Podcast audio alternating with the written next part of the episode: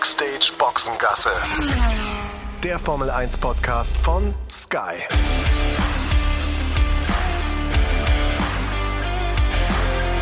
Mit Sascha Roos, Peter Hardenacke und Sandra Baumgartner.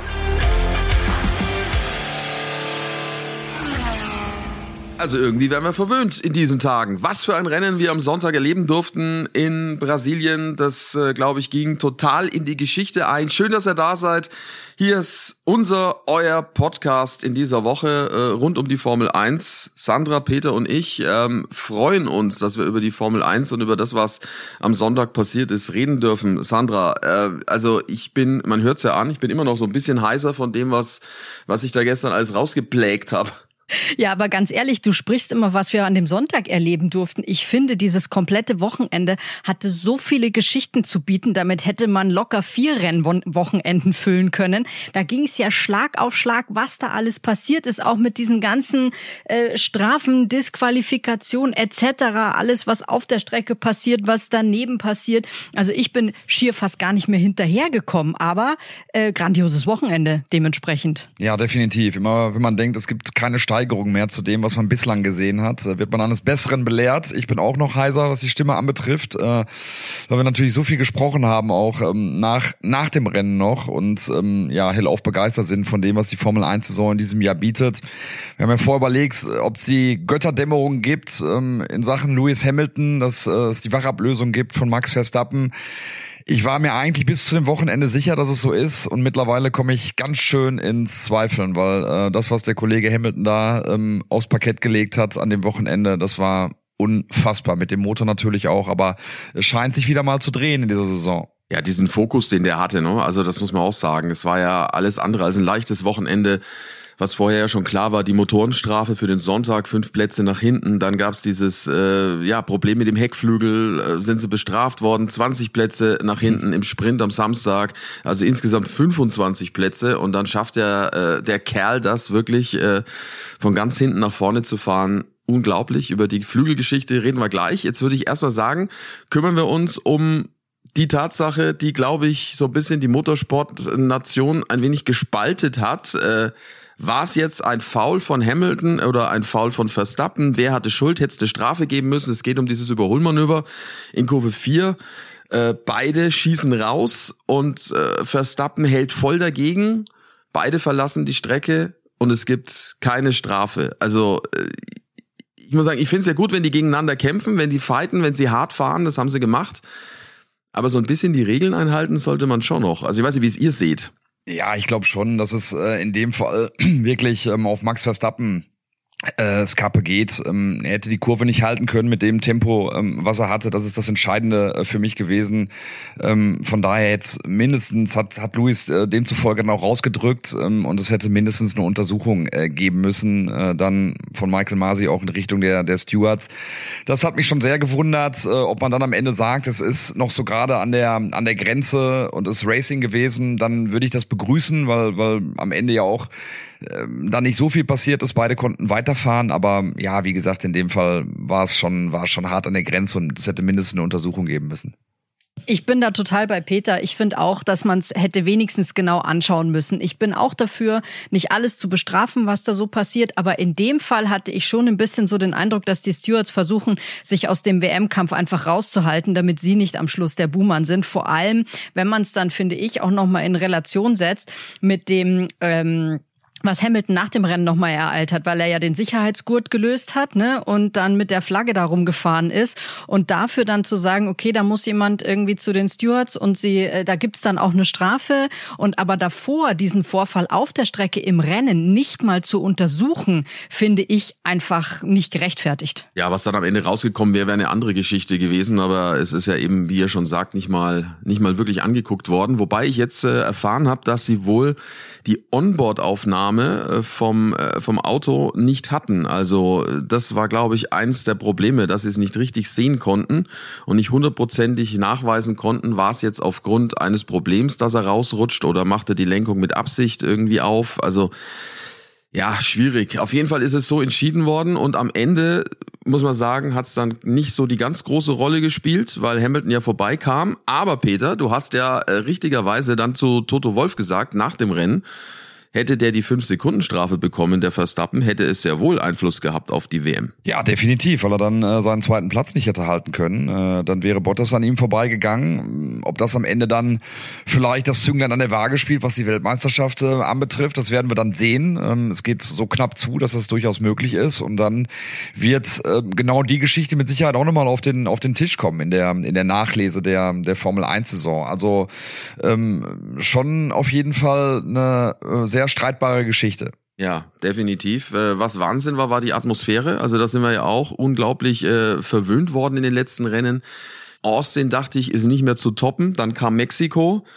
Jetzt, äh, jetzt Sao Paulo. Also da waren natürlich nicht so viele Zuschauer direkt an der Strecke wie in Mexiko in Austin, weil da gar nicht so viel hinpassen in Sao Paulo an die Strecke. Aber von der Stimmung und von der Atmosphäre, was da los war, also musste sich Sao Paulo jetzt wirklich nicht verstecken. Ja, wobei ich noch immer sage, dass, dass Mexiko das Highlight äh, war, was, was die Stimmung anbetrifft. Ich meine, äh, ich liebe Brasilien, äh, habe da gelebt, ich mag die Kultur, ich mag die Menschen, äh, bin da sehr ähm, äh, sehr begeistert sowieso davon, aber vielleicht lag es auch daran, dass wir, dass wir bei der Podiumzeremonie mit dabei gewesen sind in Mexiko und du das dann nochmal hautnah mitbekommen hast, äh, auch vor dem, äh, vor dem Rennen, als wir da standen im Stadion in Mexiko.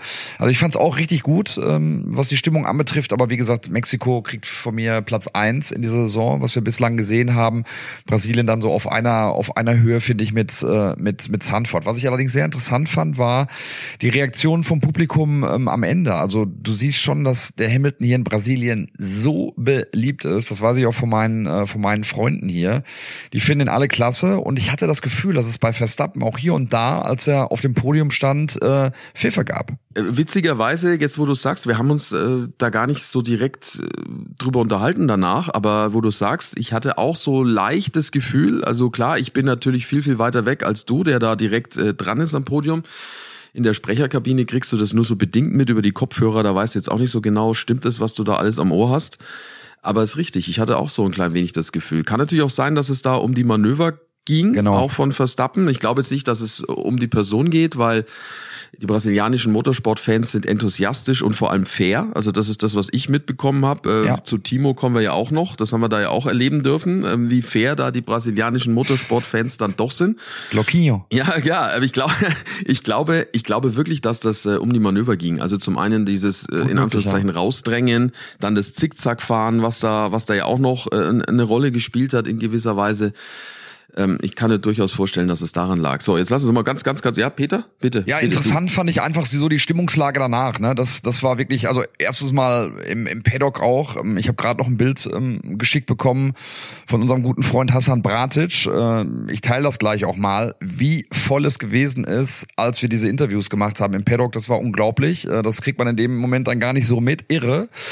Ähm, aber wie, wie schnell die Stimmungen sich auch drehen in dieser Saison, das finde ich ist so wahnsinnig. Ich meine, meine, bei dem Rennen jetzt in São Paulo musste ja nur springen von vor dem Rennen bis nach dem Rennen. Ähm, guck dir die Gemütslage an bei Toto Wolf. Äh, der sah sehr zerknittert aus vor dem Rennen äh, und äh, war kampfeslustig, gereizt äh, und ähm, sehr optimistisch und äh, siegesbewusst nach dem Rennen. Und bei, bei Red Bull, mein lieber Mann, also Christian Horner, noch mal mehr als Helmut Marko. Also die, äh, die sind richtig, richtig geknickt gerade ähm, und haben gerade eine richtige Denkaufgabe, wie sie das Ding nochmal drehen wollen, ähm, was diese unfassbare Motorleistung bei Lewis Hamilton anbetrifft, bei noch drei ausstehenden Rennen, die vielleicht auch eher Mercedes entgegenkommen. Also das fand ich auch äh, beeindruckend, ähm, diese, diese Stimmung zu spüren äh, dann nach dem Rennen. Ich habe aber schon noch den Eindruck, dass dieses Wochenende genau das Wochenende war in allem, was schlecht gelaufen ist, was Mercedes brauchte. So als, ich sag mal, finaler Wach Wachrüttler zu sagen, jetzt erst recht, alle haben uns abgeschrieben, wir haben mega Strafen im Gepäck, Disqualifikation etc. Jetzt greifen wir nochmal so richtig an und das, glaube ich, ist dann auch möglicherweise immer bei Hamilton nochmal so ein Punkt. Wenn der sich denkt, hey, jetzt haben mich irgendwie alle abgeschrieben und alle äh, tun schon so, als hätte ich diesen Weltmeistertitel verloren, jetzt hau ich einfach nochmal so richtig einen raus, weil ich es kann. Ja, lass uns, ja, du hast völlig recht, völlig recht, aber lass uns noch mal kurz über die, über die Person Toto Wolf sprechen weil ich finde, das ist auch ähm, erstaunlich, äh, wie er agiert, reagiert und äh, wie er sich dann auch äh, präsentiert.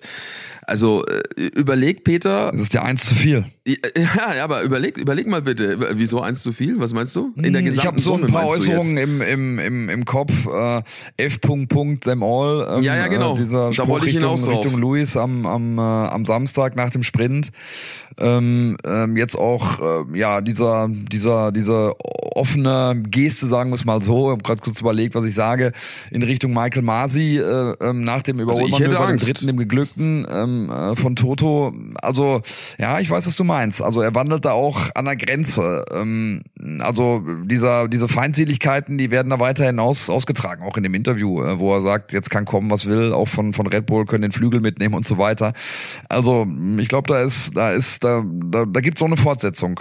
Ja, auch wie er bei dir sagte, äh, Sauerei in Richtung äh, Rennleitung und diese ganzen Nummern, der hat da schon Vok Vokabular in den Mund genommen, dass man normalerweise jetzt von ihm in dieser Direktheit äh, nicht, nicht mitbekommen hat, kannte. Gut, jetzt kann man sagen, der hatte die letzten sieben Jahre, ähm, sag ich mal, Hängemattendienst. Also natürlich nicht, aber im Vergleich zu dem, was jetzt hier passiert, sitzt er auf dem Nagelbrett. Aber da ist halt wahrscheinlich auch jetzt an diesem Wochenende, äh, glaube ich, einfach bei ihm auch wirklich Druck abgefallen. Ne? Und vielleicht äußert sich das dann in dieser Emotion, die dann eben rausbricht, dass er da einfach nicht mehr dieser diplomatische Politiker ist, so wie wir ihn normalerweise kennen, sondern dass da dann, ich habe kurz mal drüber nachgedacht, als ich dieses Bild gesehen habe mit diesem Fingerzeig in Richtung Michael Masi, kam mir der Totonator in den Sinn und mir gedacht habe, der wird jetzt hier zum Totonator, weil das war ja schon ähm, bezeichnet. Aber ich habe ich hab wirklich das Gefühl, dass bei ihm da echt eine Menge Druck abgefallen ist. Einfach zu wissen, okay, wir haben es geschafft, so zurückzuschlagen. Ich finde es auch gut. Ne? Also ich mag das, ähm, auch diese Emotionen. Ich liebe das auch beim bei unserem äh, wertgeschätzten alten Vulkan, äh, dem Helmut, der natürlich äh, ein bisschen bisschen sehr ruhig war jetzt äh, nach dem Rennen. Aber ich mag das gerne. Äh, diese Emotionen, die die bringen uns ja auch weiter. Ich habe das ich habe das gerne. Ich glaube, das dass es auch bewusst ähm, gesteuert ist, dann auch auf eine Art beim Toto, der weiß, was er macht, der weiß auch, welchen, welchen Status er hat, er kann sich das, das erlauben und ich find's gut, diese verschiedenen Charaktere, die es da gibt. Ähm, ich denke manchmal bei ihm so ein bisschen an, an Uli Hoeneß äh, vom FC Bayern äh, zu seinen besten Zeiten, äh, wie der Toto manchmal auftritt, aber wie gesagt, für, für, für uns, ähm, für uns Medienvertreter und auch für die Zuschauer daheim eine bessere Unterhaltung kann es ja gar nicht geben. Wobei, was ich schon auch äh, speziell fand, ne, wir haben alle dieses Bild gesehen äh, mit diesem Fingerzeig und Peter erinnert dich, dann steht er danach äh, bei dir im Interview und bei dir und Timo und ihr habt ihn drauf angesprochen und dann sagte er noch so, ja, ja, das wurde ja eh nicht gezeigt. Der wusste ganz genau, dass das gezeigt Klar. wird, weil der hat natürlich diese Kamera da gesehen. Da frage ich mich dann schon, warum sagt er denn dann sowas? Also ich meine, es war ja eindeutig, dass er gesehen hat, dass da die Kamera ist und dass er es auch deswegen macht. Ja, das stimmt. Ja, es ist halt auch viel, viel Politik dabei. Äh, das ist mal, mal Fakt. Und das heißt allerdings auch, dass es die nächsten drei Rennen so weitergehen wird mit all, mit all diesen tollen Facetten, die wir da jetzt haben in diesem super knappen WM-Kampf. Ähm, ihr habt es gerade gesagt, ich meine, vor, vor paar Tagen haben wir noch gesagt, so, naja, der, der Max, der schaukelt das in Anführungszeichen nach Hause. Das ist äh, völlig klare Nummer. Ich weiß, Sandra, du nicht. Du warst schon immer auf Lewis gepolt. Ja, das wird noch eine enge Kiste, auf jeden Fall.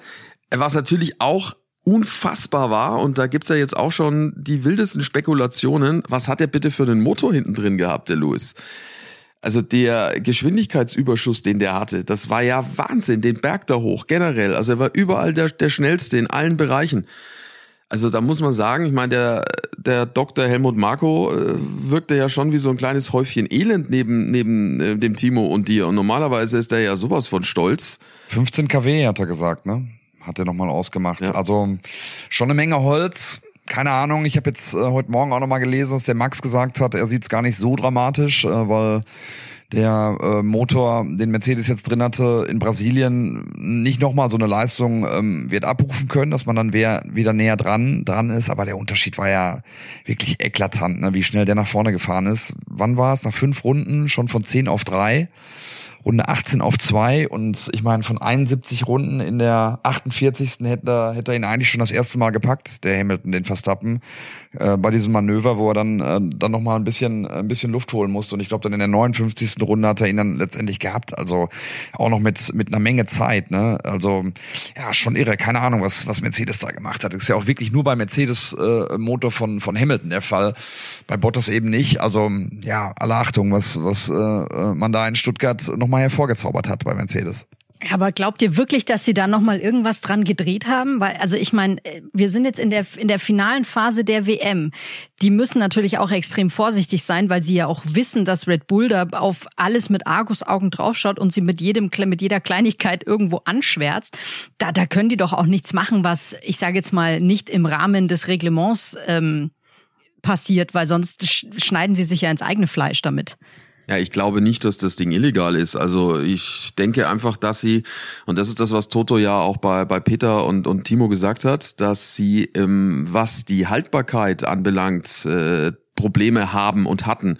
Vielleicht haben sie irgendwas gefunden, wie sie diese Haltbarkeit ein bisschen, ähm, ja, besser machen können und dementsprechend können sie den Motor halt vielleicht auch mehr am Limit fahren, als das bei den anderen Aggregaten der Fall ist. Vielleicht ist es das, weil rein von der Leistung her darf man ja nichts machen. Ich meine, das ist ja alles äh, klar vorgegeben. Sie dürfen keine Ausbaustufen mehr, mehr zünden, so wie das in den vergangenen Jahren oft der Fall war. Das ist einfach eigentlich ein Motor, der auf den in Anführungszeichen gleichen Standard ist, die gleiche Basis hat wie, wie die davor. Also vielleicht hat's was mit der Haltbarkeit zu tun, dass die anderen nicht auf 100 Prozent laufen dürfen und nur der, weil sie irgendwie was an den Komponenten gefunden haben, ja, die sie dann natürlich auch austauschen dürfen. Ab 1000 Kilometer, hat er gesagt, wird's problematisch, der Toto, ne? Ja. Ja, wenn es jetzt nachrechnest, 300 äh, Kilometer äh, dauert ein Formel-1-Rennen. Jetzt hat er 300 drauf, dann 300 in Katar, dann 300 äh, in Saudi-Arabien. Richtig, das müssen wir auch noch. Und Quali, bei der Quali war er ja auch schon drin, aber das ist ja ja genau. Also das da. kommt auch noch dazu. Also rein theoretisch müsste er dann so in Saudi-Arabien äh, die ersten die ersten Fehlzündungen entwickeln. Oh Gott.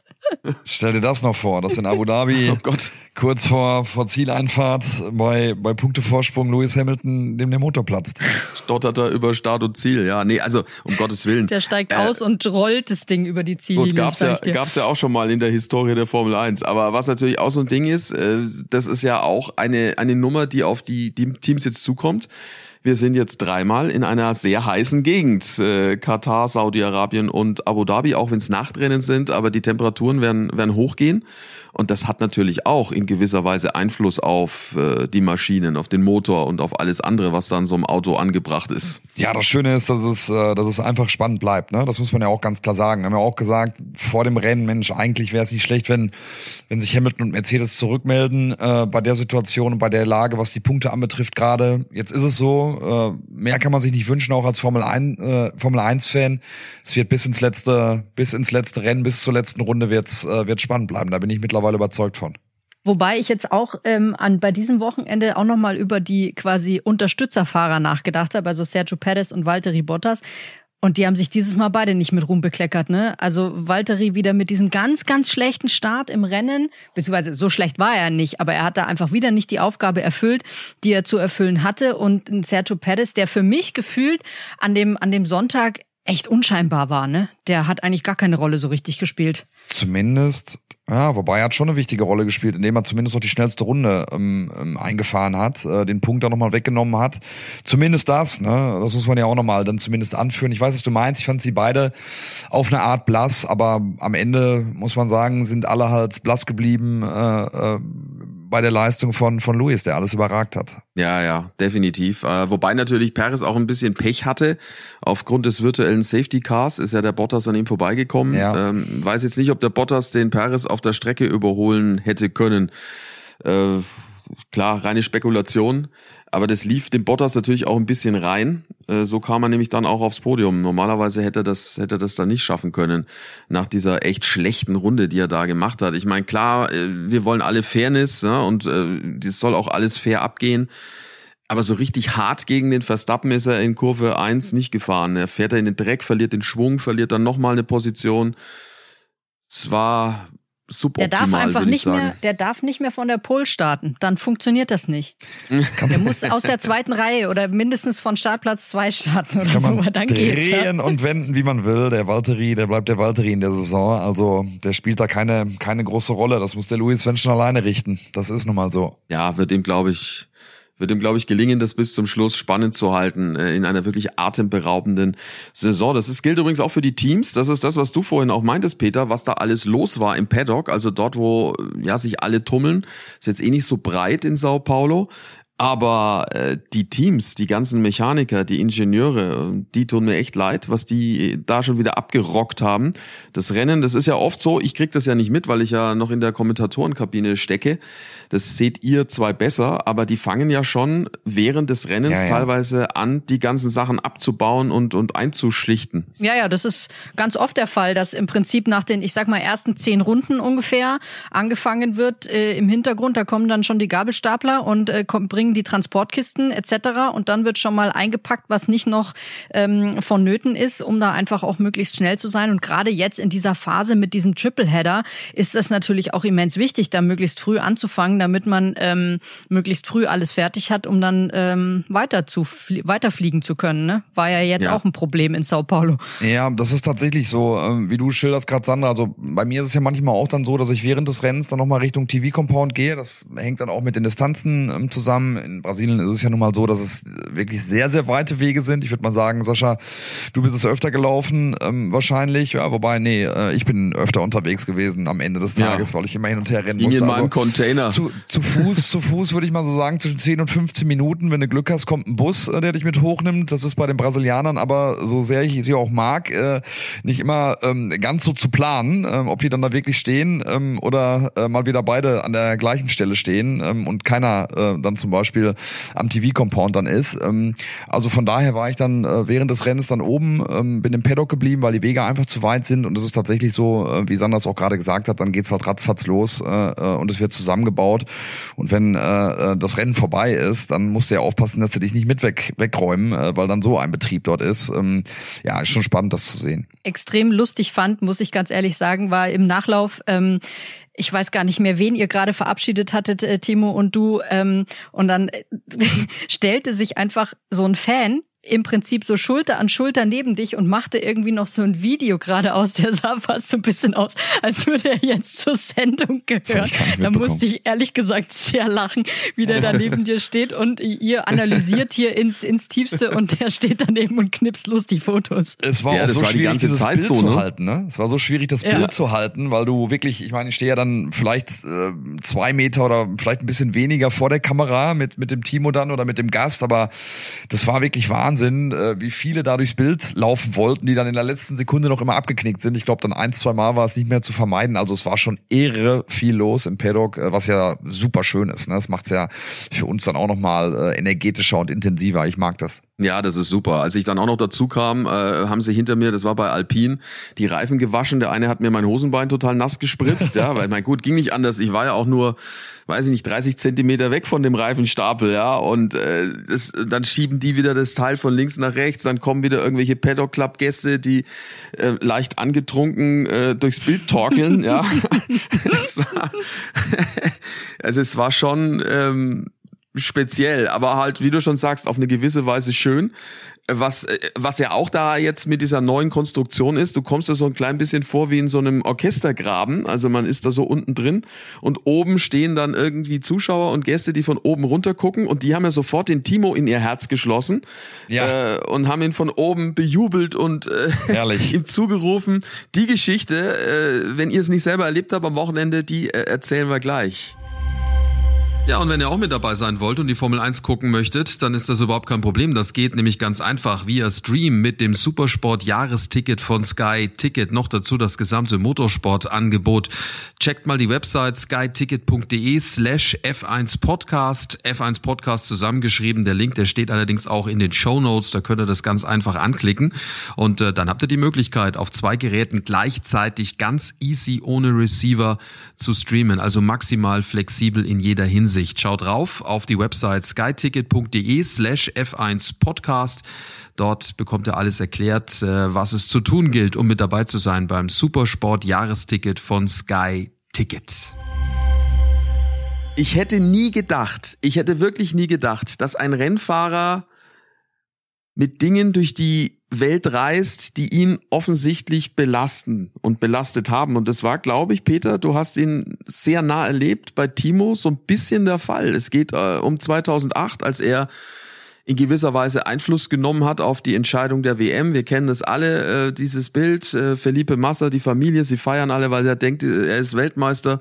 Sekunden später schießt äh, Hamilton durchs Ziel, äh, weil er genau den fünften Platz eingefahren hat, den er braucht. Und warum? Weil er auf den letzten Metern an Timo vorbeigefahren ist, der damals im Toyota mit mit Slicks unterwegs war bei Regen und Schwierigkeiten hatte, das Auto überhaupt auf der Strecke zu halten. Und äh, er hatte, glaube ich, die letzten Jahre, Peter, korrigiere mich, wenn ich mich täusche, damit bisschen ein Problem, der Timo. Ja, definitiv. Also das äh, ist eine sehr emotionale Geschichte äh, für ihn gewesen. Das hat man ähm, schon gemerkt. Ich meine, der Timo, das ist ja auch das, was wir, was wir alle so an ihm schätzen. Neben seiner Fachkompetenz ist er wirklich so ein ein geerdeter, normaler, ähm, liebenswerter, freundlicher Mensch, ähm, was ja eh schon Wahnsinn ist. Er ist ja so normal. Ähm, das als als Promi, als als als Ex-Fahrer haben ihn so gerne an unserer Seite. Aber ja, die Geschichte, die hat ihn, äh, was für den Ralf übrigens genauso gilt, was ja ganz klar ist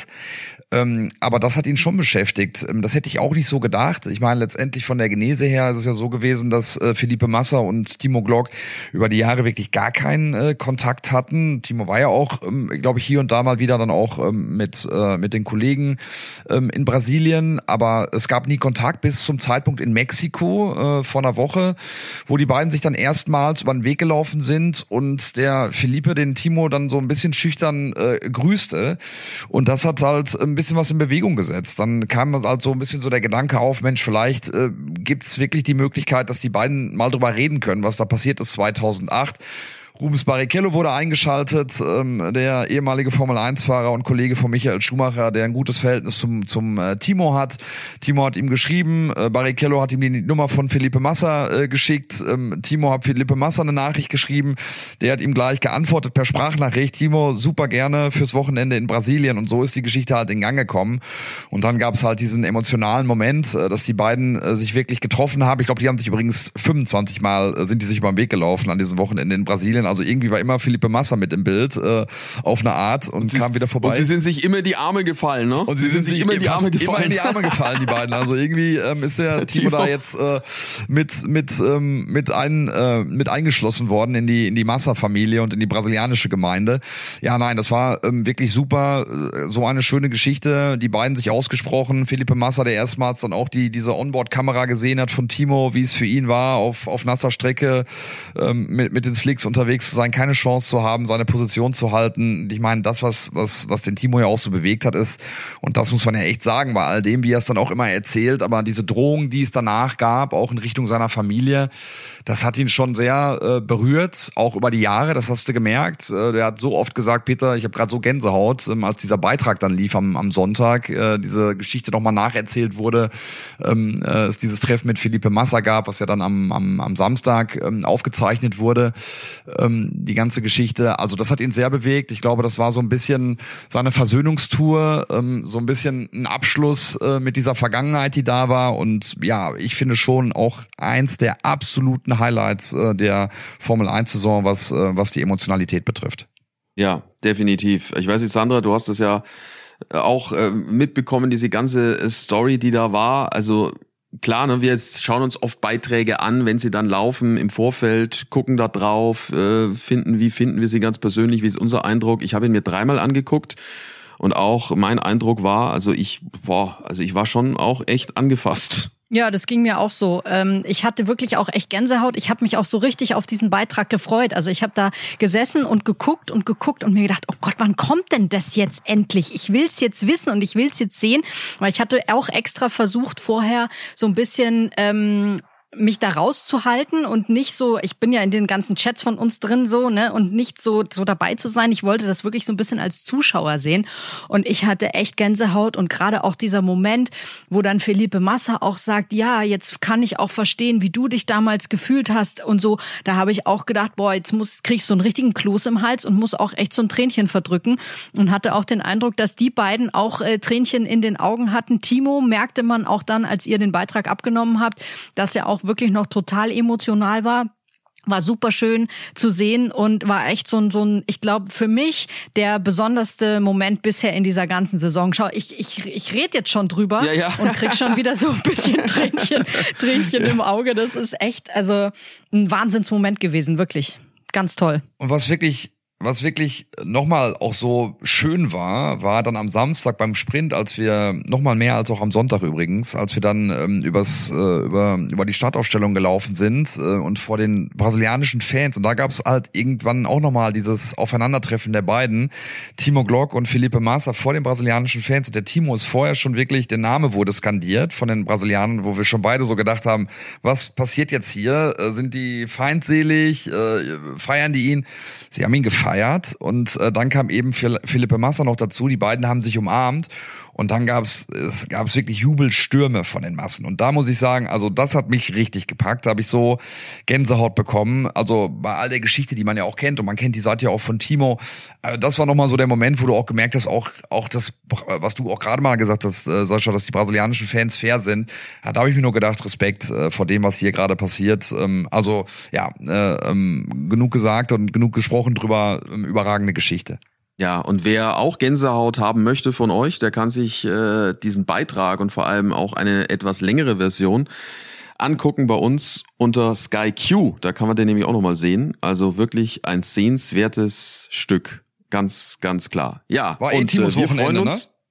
Ja, war eh ja, ja. Wochenende. Ich meine, Sebastian Vettel in Stop the Glock ähm, äh, geputzt, Stimmt. ja, beim, beim äh, Dartspielen. Äh, chancenlos der Sebastian. Ich habe ja gedacht, da könnte er wackeln, der Timo, weil ich dachte, der Sebastian ist so ehrgeizig, äh, der wird üben, üben, üben, üben, aber am Ende chancenlos gewesen. Schach hat er gespielt mit Mick Schumacher, das Ganze am Sonntag noch äh, vorm Rennen. Auch den hat er geschlagen. Also Timo hatte einen super Lauf hier in Brasilien. Und einen neuen Namen hat er auch jetzt seit Sonntag. Glockinho. ja. den hast du ihm verpasst. Also den, den werden wir, den werden wir mal schön durch die Saison tragen, den Namen. Ne? Absolut, ne? absolut. Ja, und und das schon dann am kommenden Wochenende, nämlich in Katar, eine Strecke, äh, die keiner kennt. Also natürlich kennt man sie von verschiedenen Videos, die MotoGP, andere Serien sind dort schon unterwegs gewesen, die Formel 1 noch nicht. Das wird äh, unbekanntes Terrain sein für die Teams. Also da sich darauf vorzubereiten, war, glaube ich, nicht ganz so einfach. Das wird dann logischerweise auch ein Teil unserer Themen sein in Warm-up. Dann am Donnerstag freuen wir uns auch drauf. Und äh, ja, das wird vor allem für uns auch äh, dann weitergehen mit diesem tollen Triple-Header. Sascha, und natürlich abschließend noch die Frage jetzt, äh, bevor wir dann äh, die Leute auch verabschieden in die Woche und uns auf Katar freuen. Ich habe dir angekündigt, dass ich dir ein bisschen was von São Paulo zeigen werde. Ja, ja, Dein ja, Eindruck? ja, natürlich, lieber Peter. Also vor allem kulinarisch, sagen, da würde ich ja sagen, das ist ja meine Stärke. Ja, also ich habe ja Sao Paulo immer gemocht in gewisser Weise. Also weil ich finde das Publikum toll, die, die Zuschauer sind stark an der Strecke, die Rennen haben mir viel hergegeben. Die Stadt an sich hatte ich nie so wirklich gesehen, weil aus Sicherheitsgründen wir dort eigentlich ja immer nur strikt einen Weg äh, eingeschlagen haben mit Begleitschutz mehr oder weniger was wie so häufig in vielen Dingen möglicherweise auch ein bisschen übertrieben ist. Du hast mir jedenfalls Ecken gezeigt in Sao Paulo, weil du dort gelebt hast, die ich so bisher noch nicht gesehen habe. Es ist eine wunderschöne Stadt, die wirklich mehr zu bieten hat als nur Fleischspießchen, also auch kulinarisch, weil das ist natürlich eine, eine große Stärke von Sao Paulo, dass es da verschiedenste Fleischtempel gibt, wo man äh, sehr, sehr, sehr, sehr gut zu einem äh, sehr fairen Preis, auch das muss man mal ganz klar sagen, äh, sehr gut essen kann. Ähm, aber äh, ich habe Gegenden gesehen, die ich so nie gesehen hätte. Ich danke dir wirklich dafür, Peter. Ich habe es ja auch ein so. paar Mal gesagt, die Tage. Es war ja so, genau. das war, also wir waren wir waren in einem in einem Restaurant, da waren wir gleich zweimal. Ähm, da gab's Consolado da Bahia. Ja, äh, das hat damit was zu tun, weil äh, es quasi auf die kulinarischen Köstlichkeiten von Bahia ähm, abzielt. Bahia ist ein Bundesstaat in Brasilien, wie ich gelernt habe, der Im, im Norden liegt, im Nordosten liegt, direkt am Meer, ähm, mit afrikanischem Einfluss. Das kam wohl über die Portugiesen, die damals Brasilien erobert haben und die hatten Sklaven mit dabei aus Afrika und die haben sich ja. dann dort mit niedergelassen. So viel zu der Geschichte. Also afrikanisches Essen mehr oder weniger mit äh, brasilianischem Einschlag, viel Fisch, viel Meeresfrüchte. Also war äh, war großartig. Ich danke dir, Peter, für diese tolle Erfahrung, die ich machen durfte. Sehr, sehr gerne. Danke, Jungs. Jetzt habe ich Hunger. Ja, genau. Nach der Beschreibung habe ich jetzt Hunger. Ja, wir haben viel Vatapa gegessen, ne? Das muss man sagen. Das ist einer der, der Eintöpfe. Kann man, ich habe gerade nochmal geguckt, was alles drin ist. So viel, dass man es gar nicht aufzählen kann, aber wirklich sehr, sehr lecker. Ja, freut mich, dass es dir gefallen hat. Ähm, ich liebe das ähm, sowieso, alles, was mit Südamerika zu tun hat, Brasilien ähm, ganz vorne weg. Hab mich gefreut, hier auch wieder Freunde zu treffen, komme immer wieder gerne her. Und ja, der Sicherheitsaspekt, der ist da, das ist ganz klar, äh, weil es doch sehr gefährlich ist äh, hier und da, aber es gibt auch Gegenden, äh, in denen man sich sehr gut bewegen kann und ja, wo man nicht mit, äh, äh, mit so viel Angst äh, unterwegs sein muss, wie es da manchmal der Fall ist.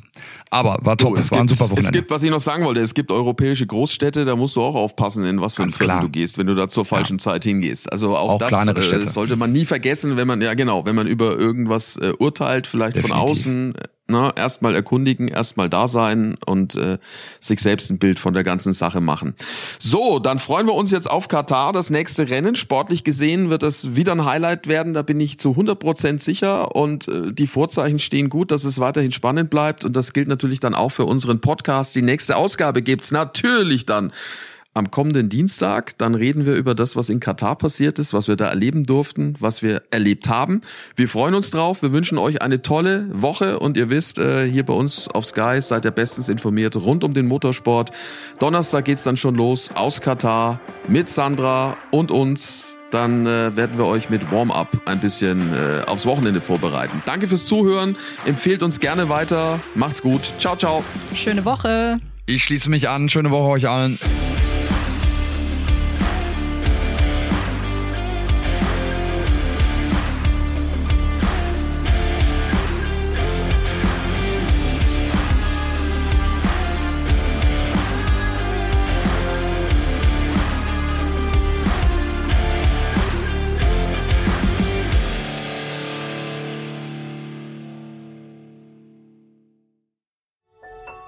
war eine Produktion der Podcast-Bande.